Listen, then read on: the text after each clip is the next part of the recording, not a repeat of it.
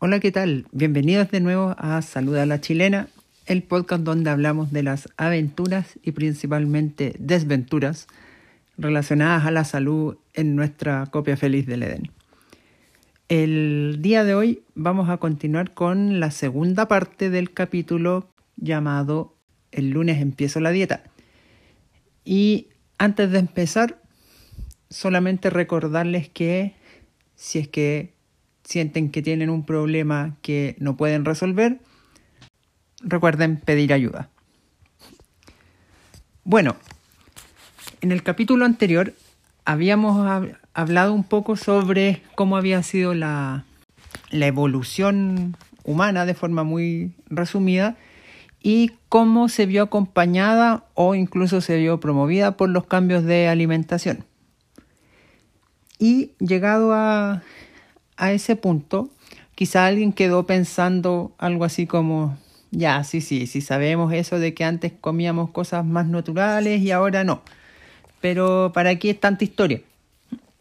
Bueno, toda esa vuelta que nos dimos sobre la evolución e historia humana y de la alimentación humana es para decir finalmente lo más importante. Y es que en cada etapa evolutiva, los, homínidos y las primeras especies humanas fueron adaptándose a las nuevas condiciones del ambiente. Dado que por lo general los cambios eran muy lentos, o sea, como en cientos de miles de años, había tiempo para que la selección natural hiciera su trabajo y fuera favoreciendo a aquellos grupos que presentaban los cambios que permitían aprovechar o adaptarse mejor a las nuevas circunstancias ambientales. Como ejemplo, los primeros homínidos que vivían en las selvas, que si recuerdan eran los que tenían alimentos a disposición en abundancia relativamente alta y que no debían hacer un gran esfuerzo físico para conseguir alimento, bueno, dado que para ellos era fácil obtener comida y podían comer a lo largo del día varias veces al día, independiente de si eran completamente vegetarianos o ya consumían algún tipo de insecto o carroña, esta facilidad para conseguir alimentos hacía que su metabolismo se ajustara bien a una dieta de fácil acceso. Es decir, no necesitaban mucha capacidad para ahorrar y guardar energía en forma de grasa, ya que había un buen equilibrio entre el gasto energético y la facilidad para obtener el alimento. O sea, resumidamente, gastaban poco, encontraban alimento fácil y por lo tanto no necesitaban acumular muchas reservas. Sin embargo, los cambios ambientales posteriores que cambiaron y transformaron el hábitat selvático por uno más parecido al de la sabana actual, obligó a las especies humanas a tener que gastar más energía para buscar estos alimentos es decir, se tenían que mover más. Necesitaron, por lo tanto, un, metabolismo que fuese por lo menos capaz de ahorrar un poco de energía, que no se gastara toda la energía cada vez que comían, ya que ahora sí existían periodos en que podían pasar hambre. Ese ahorro se genera a través de la acumulación de grasas en ciertas zonas del cuerpo. Cuando los humanos comenzaron a cazar animales, el gasto energético se disparó, fue mucho mayor, pero la capacidad de obtener alimento necesario era cada vez menor, en el sentido de que no todos los días se podría lograr cazar un animal lo suficientemente grande como para satisfacer las necesidades alimentarias diarias de todos los individuos que participaban en la caza. Y además, el tiempo dedicado a cazar era un tiempo que no se dedicaba a otras labores de búsqueda de alimentos, como por ejemplo recolección de raíces, de tubérculos, de frutas. Por lo tanto, si un día en que un grupo de humanos se dedicaba a cazar y no resultaba, no cazaban nada, eso podía significar que ese día no se comía o se comía muy poco. Ahora, esta situación de, eh, de coexistencia de episodios de hambre con momentos intercalados de alimentación abundante, como cuando sí resultaba la caza de un animal grande, promovió un cambio de metabolismo no solo hacia una mayor capacidad de ahorro, sino también a una mayor capacidad para ingerir grandes cantidades de comida en un solo momento. Era algo así como si la selección natural hubiese dicho, bueno, aquí van a sobrevivir los que sean capaces de comer todo lo que pueda para generar reserva, porque el día de mañana no sabemos si vas a volver a comer. Y aquí uno ya puede ver como dos cosas que nos suceden en el día a día y que plantean dificultades al momento en que uno quiere hacer un cambio de alimentación para bajar de peso por el motivo que sea. Y es que nos puede costar relativamente poco subir de peso acumulando grasa y además nos puede pasar de que sintamos que necesitamos comer mucho para que se nos quite el hambre o que incluso podemos comer a pesar de no tener hambre y sentir que estamos así como con la guata llena, pero siempre hay espacio para el postre. Bueno, siguiendo un poco con el tema evolutivo, es importante considerar que en la época de los cazadores recolectores, la disponibilidad de carbohidratos y específicamente glucosa no siempre era alta. Por ejemplo, en invierno o en, o en periodos de sequía podían escasear las fuentes de alimentos vegetales ricos en glucosa, como por ejemplo frutas. Y esto es relevante porque las nuevas especies humanas tenían cerebros más grandes, como mencioné al contar la parte de la evolución. Y el cerebro, para funcionar, requiere grandes cantidades de glucosa como combustible.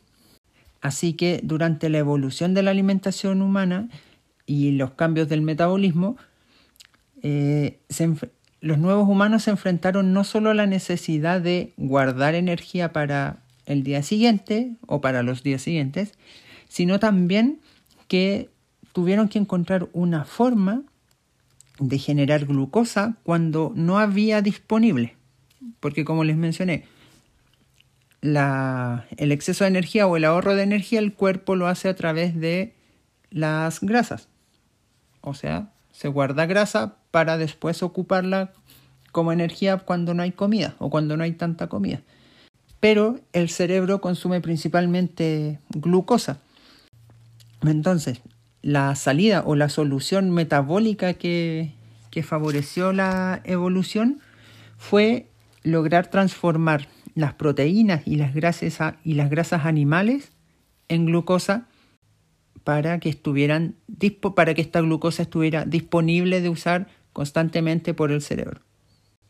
Como mencioné, esto es muy importante porque acá hay un tercer eh, como un tercer una tercera característica que puede, o sea, que nos termina afectando actualmente a nosotros al momento de tratar de hacer cambios en la alimentación para tener algún impacto en nuestra salud.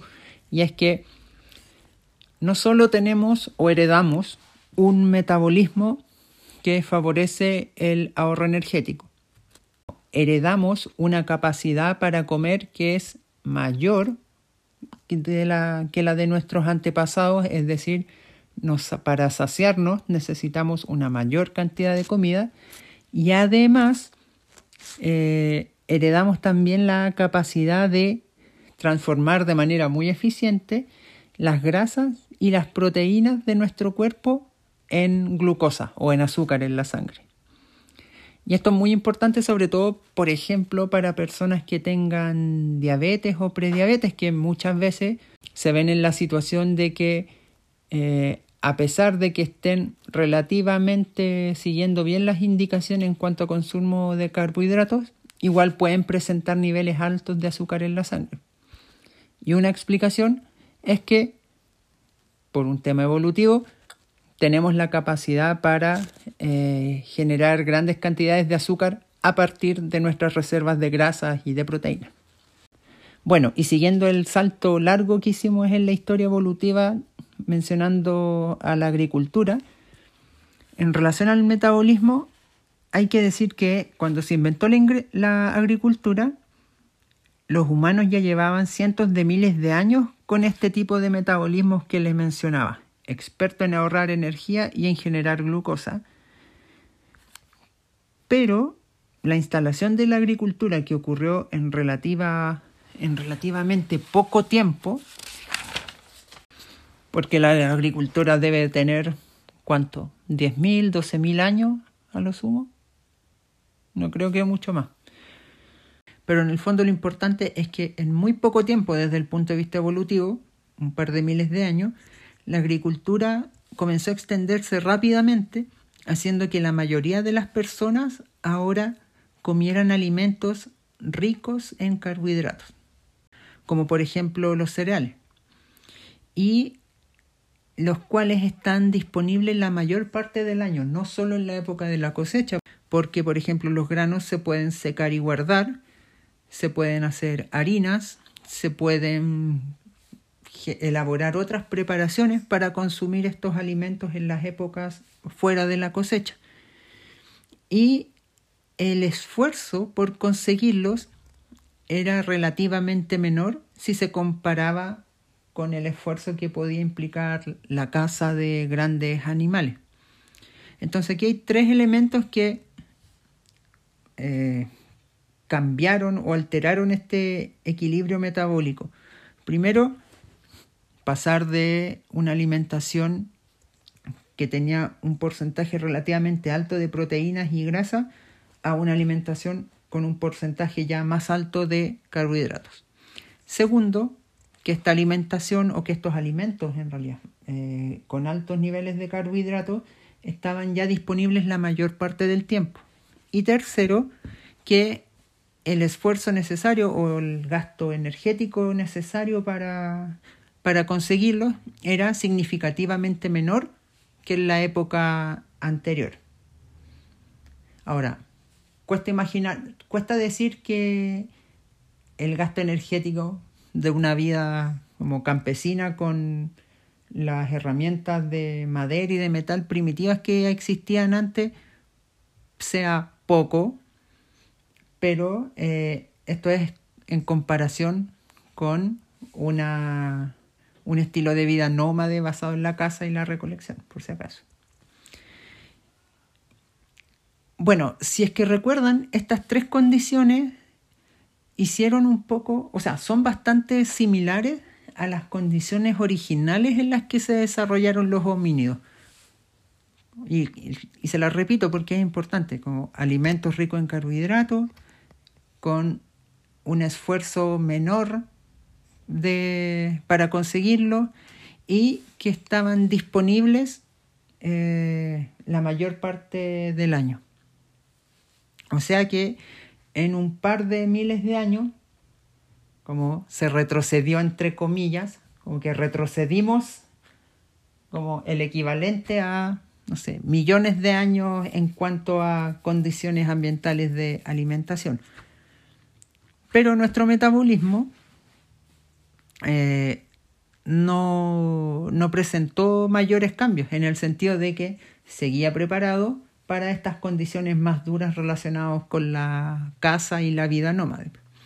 Y en la época actual, debido a que todavía es muy poco el tiempo desde el punto de vista evolutivo, eh, nuestro metabolismo todavía está ahí como tratando de pelear sin ser capaz aún de reprogramarse y cambiar para adaptarse mejor. Y lo que es peor en los últimos cientos de años, en los últimos 200, 300 años, la capacidad humana ha avanzado cada vez más rápido y la disponibilidad de alimentos aumenta también rápidamente. Como guinda de la torta, y literalmente como guinda de la torta, la llegada de alimentos ultraprocesados ahora nos entrega una gran cantidad de elementos esenciales que nuestro metabolismo estaba acostumbrado a guardar prácticamente durante toda su existencia. Ahora tenemos, por ejemplo, en cualquier alimento como envasado de estos ultraprocesados, eh, tenemos grandes cantidades de azúcar y sal y por lo tanto ya no necesitamos o no necesitaríamos tener un metabolismo tan especializado para guardar azúcar y sal. Pero lo tenemos, porque todavía no ha pasado el tiempo o no ha pasado suficiente tiempo como para adaptarnos a este nuevo entorno y a la vez nuestro entorno cada vez va cambiando más rápido. Bueno, actualmente vivimos en condiciones de disponibilidad de alimentos que son aún mejores que las de esos homínidos que vivían en la selva acostados en una rama y que cuando querían comer estiraban la mano o se cambiaban un par de árboles más allá para sacar hojas o frutas. Eh, sin embargo, no tenemos el metabolismo de esos homínidos, como ya mencioné. Tenemos el metabolismo de esos humanos que podían pasar días y días sin comer mientras buscaban algo para no morir de hambre. Hay entonces un desequilibrio entre nuestro metabolismo, que está preparado para un ambiente de carencia, y nuestro ambiente actual, que en realidad es un ambiente de abundancia o de hiperabundancia incluso. Esto dicho de manera general, pues no, porque incluso para las personas que se encuentran en condiciones económicas más precarias, por ejemplo, si se come, pueden en un, ¿cómo se llama? Consumiendo, por ejemplo, un pan, un pan con queso, ya puede entregar como una cantidad de sal, de grasa e incluso de algunos azúcares mucho más alta de lo que anteriormente podía consumir cualquier ser humano en un solo alimento. Y bueno, este desequilibrio que mencionaba genera muchas de las enfermedades crónicas actuales relacionadas con la alimentación. Y también explica, como les adelanté, las dificultades que tenemos al momento de tratar de, entre comillas, seguir una dieta o de ordenarnos con nuestras comidas. Podríamos decir un poco que somos víctimas de por un lado, nuestra evolución y nuestra capacidad como especie. Pero eso no va a quitar nuestros problemas ni tampoco nos va a mejorar de nuestras enfermedades. Entonces, más que para querer generar la impresión de que estamos en una especie de callejón sin salida, eh, la idea es como hacer recordar que en el fondo tenemos o existe este desequilibrio y que hay que considerarlo al momento de, que uno quiera hacer cambios en su alimentación. Ahora, ¿qué podríamos hacer o qué podríamos cambiar o cómo podemos mejorar un poco nuestra dieta considerando estas cosas? Bueno, lo primero que puedo decir al respecto a qué hacer para llevar una mejor dieta es que no existe la mejor dieta. O sea, si se sabe que ciertas combinaciones de alimentos son más beneficiosas que otras. Por ejemplo, la famosa dieta mediterránea. Y también eh, la OMS ha definido grupos de alimentos que conviene consumir con más frecuencia y otros que no conviene consumir tan frecuentemente. Pero yo me refiero al hecho de que, dado que la alimentación tiene un componente psicológico y cultural importante, además de todo lo biológico que es, lo que yo me he enfocado más, y por lo tanto al igual que la salud, la alimentación es un, abordaje biopsicosocial. No es posible pedirle a todo el mundo que siga un mismo tipo de dieta, por muy perfecto nutricionalmente hablando que esta dieta sea. Por ejemplo, es cierto que se recomienda no consumir alimentos ultraprocesados, como por ejemplo estos triples sello negros que tenemos acá en Chile nosotros.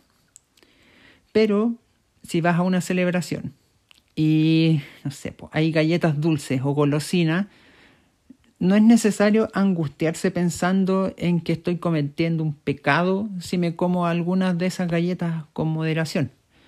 E incluso eh, puede pasar que si es que uno es muy estricto con esta, como con este seguimiento de la dieta, eh, como de una dieta muy saludable, eh, se podría llegar al punto en que uno se pierda algunos eventos sociales o pierda como algunas redes de contacto porque precisamente estamos como solamente desde el punto de vista biológico el tema de alimentación.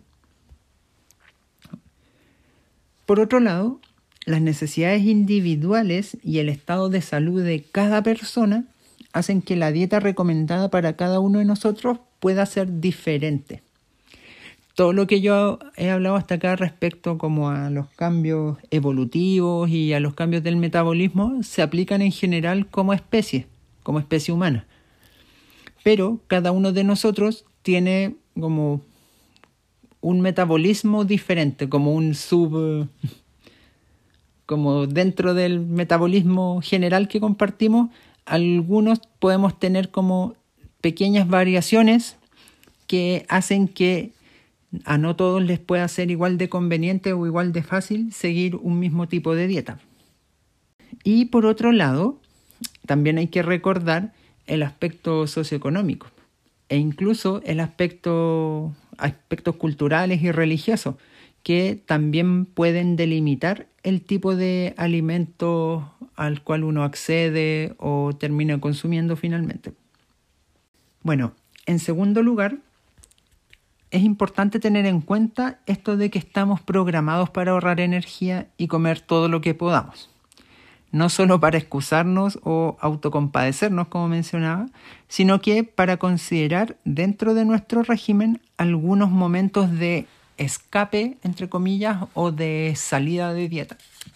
Lo importante es que estas salidas sean lo más conscientes posibles que no sean porque ya no aguantamos más el, el evitar, por ejemplo, alimentos ricos en azúcares o que nos demos unos atracones culposos o por ansiedad, sino que estas salidas de dieta sean planificadas y que sean algo así como caídas controladas que uno mismo se permite.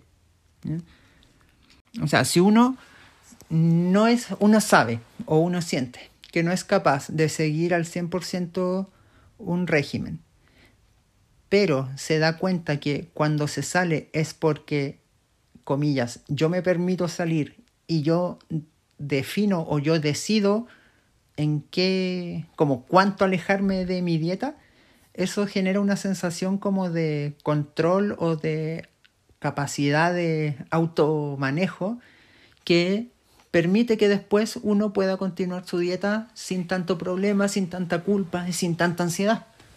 Así que tan importante como saber qué cosas comer o en qué horarios comer o en qué cantidades comer, también es importante saber o prepararse para, para en el fondo darse como un relajo.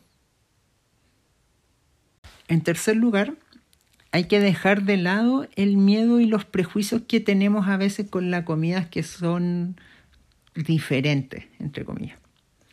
Por ejemplo, si a uno le recomiendan comer menos pan, eso no significa quedarse sin la oportunidad para hacerse un sándwich o para limpiar el plato con alguna otra cosita. Solo hay que buscar algún sustituto. Por ejemplo, uno puede cambiar el pan por tortillas de maíz o cambiar la harina de trigo por otro tipo de harina o buscar algún sustituto como, no sé, estas galletitas de arroz saladas, etc. Afortunadamente para nosotros, cada vez hay más opciones disponibles para reemplazar un alimento y considerando el precio, a veces incluso puede ser incluso más económico que lo que, que, lo que comemos habitualmente, ya sea porque es efectivamente algo más barato o porque uno come menos porque se satisface antes con lo que está comiendo. En cuarto lugar, hay que tratar de consumir la mayor variedad posible de alimentos. Esto siempre considerado dentro de las indicaciones dadas por, una, por un nutricionista o por una médico. ¿ya? Algo que se oye habitualmente es que las personas se aburren de comer siempre lo mismo, entre comillas, cuando hacen una dieta. A pesar de que seguramente antes de comenzar su dieta, igual comían siempre el mismo tipo de cosas. Si en realidad, haciendo o no haciendo una dieta especial, si uno saca la cuenta, la cantidad de cosas distintas que come en una semana son bastante pocas. Como que tendemos a comer siempre lo mismo. Por el motivo que sea.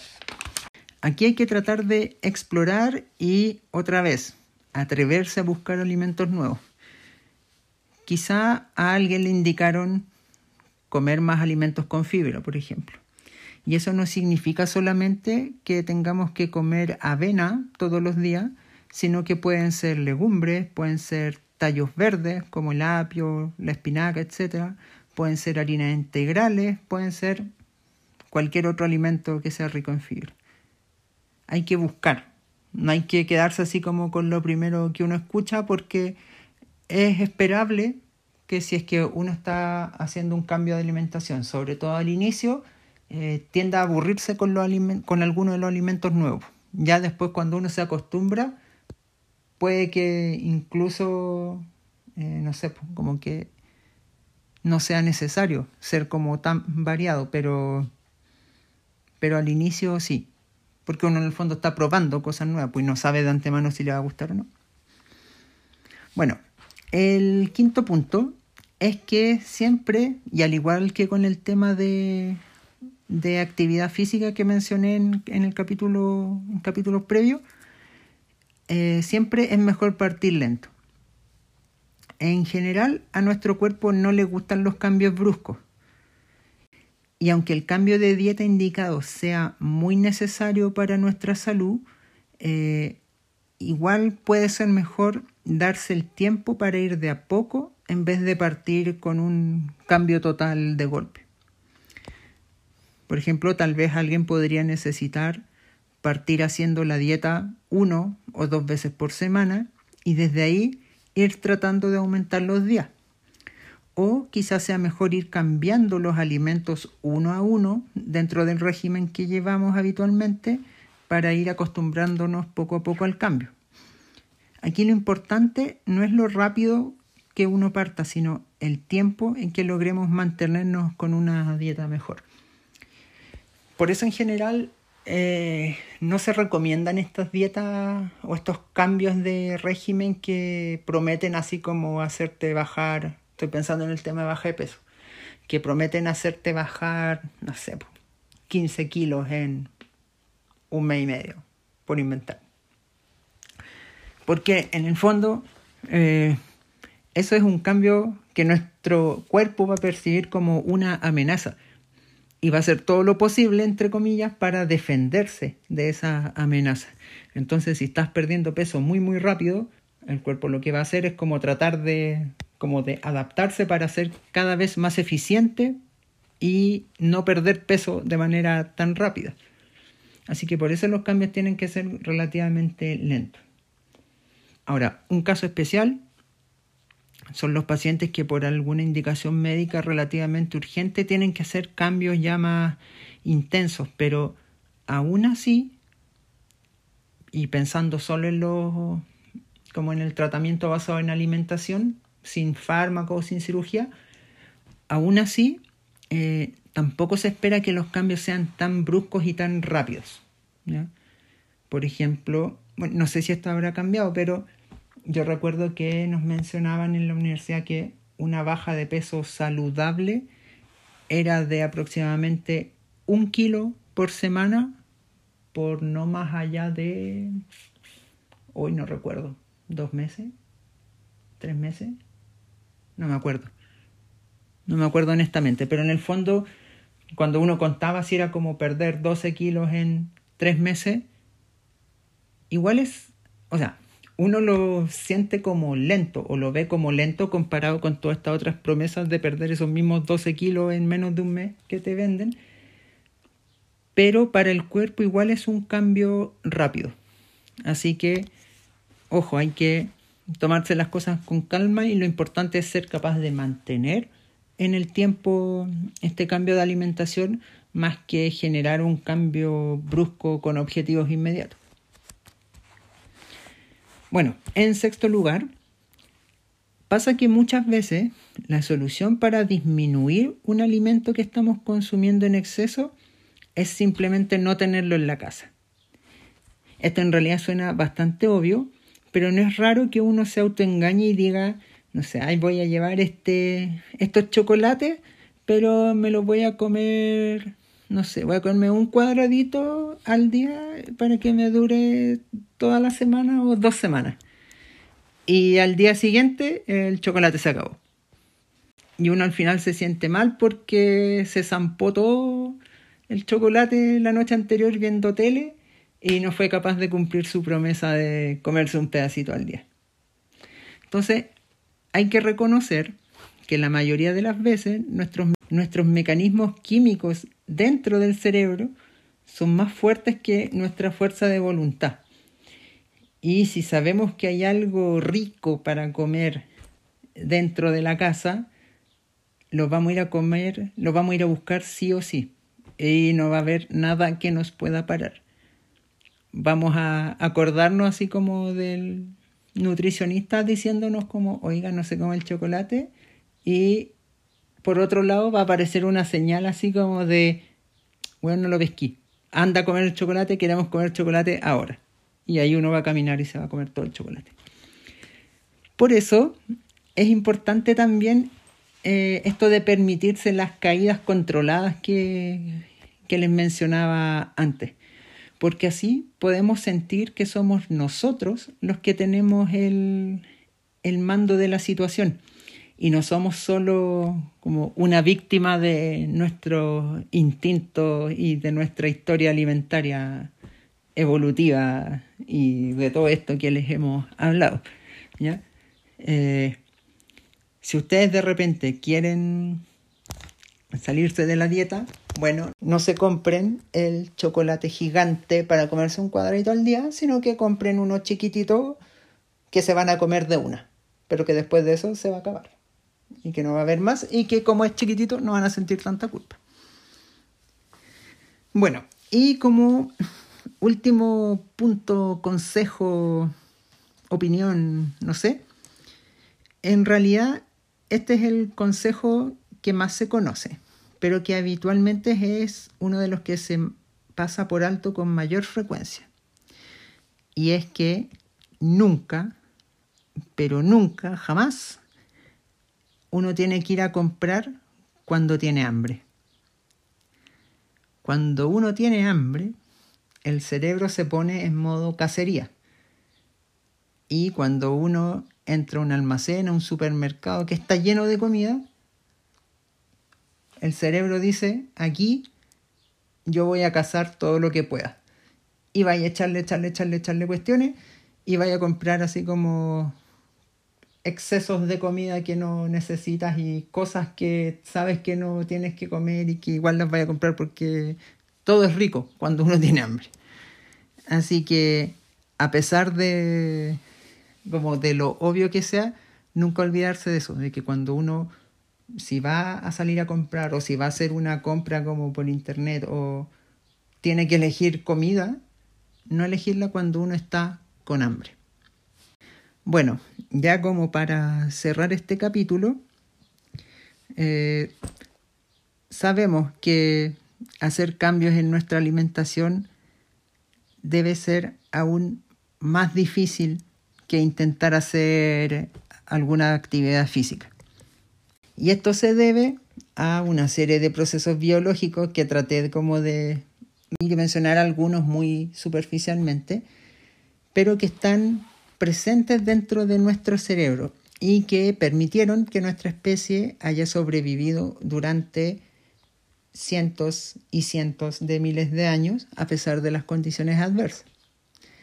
Sería bastante iluso de nuestra parte creer que solo poniéndole un poco de fuerza, de voluntad, vamos a poder vencer como todo este aparataje que tenemos incorporado de nuestro cuerpo para conseguir comida y para lograr comer algo que queremos comer. No es tan fácil, sino que hay que hacer un trabajo consciente que puede llevar harto más tiempo del que uno cree. Lo importante aquí es continuar. Y aunque a veces no resulte, siempre hay que tratar de ir mejorando nuestra alimentación poco a poco, porque finalmente es nuestro mismo cuerpo el que lo va a agradecer. Así que no hay que decaer, no hay que desanimarse, busquen opciones, busquen ayuda, busquen información y sobre todo no dejen que les vendan la pomada con dietas mágicas o resultados maravillosos en poco tiempo. Hay profesionales que se dedican a esto y que han dedicado años y años de estudio para eh, como para tratar de ayudar y apoyar a las personas que, que necesitamos cambios de alimentación por, un, por temas de salud y incluso ellos muchas veces se ven como con dificultad para hacer los cambios ellos mismos. Así que ténganse paciencia, ténganse cariño y eh, de a poco las cosas van resultando. Eso, chao, chao.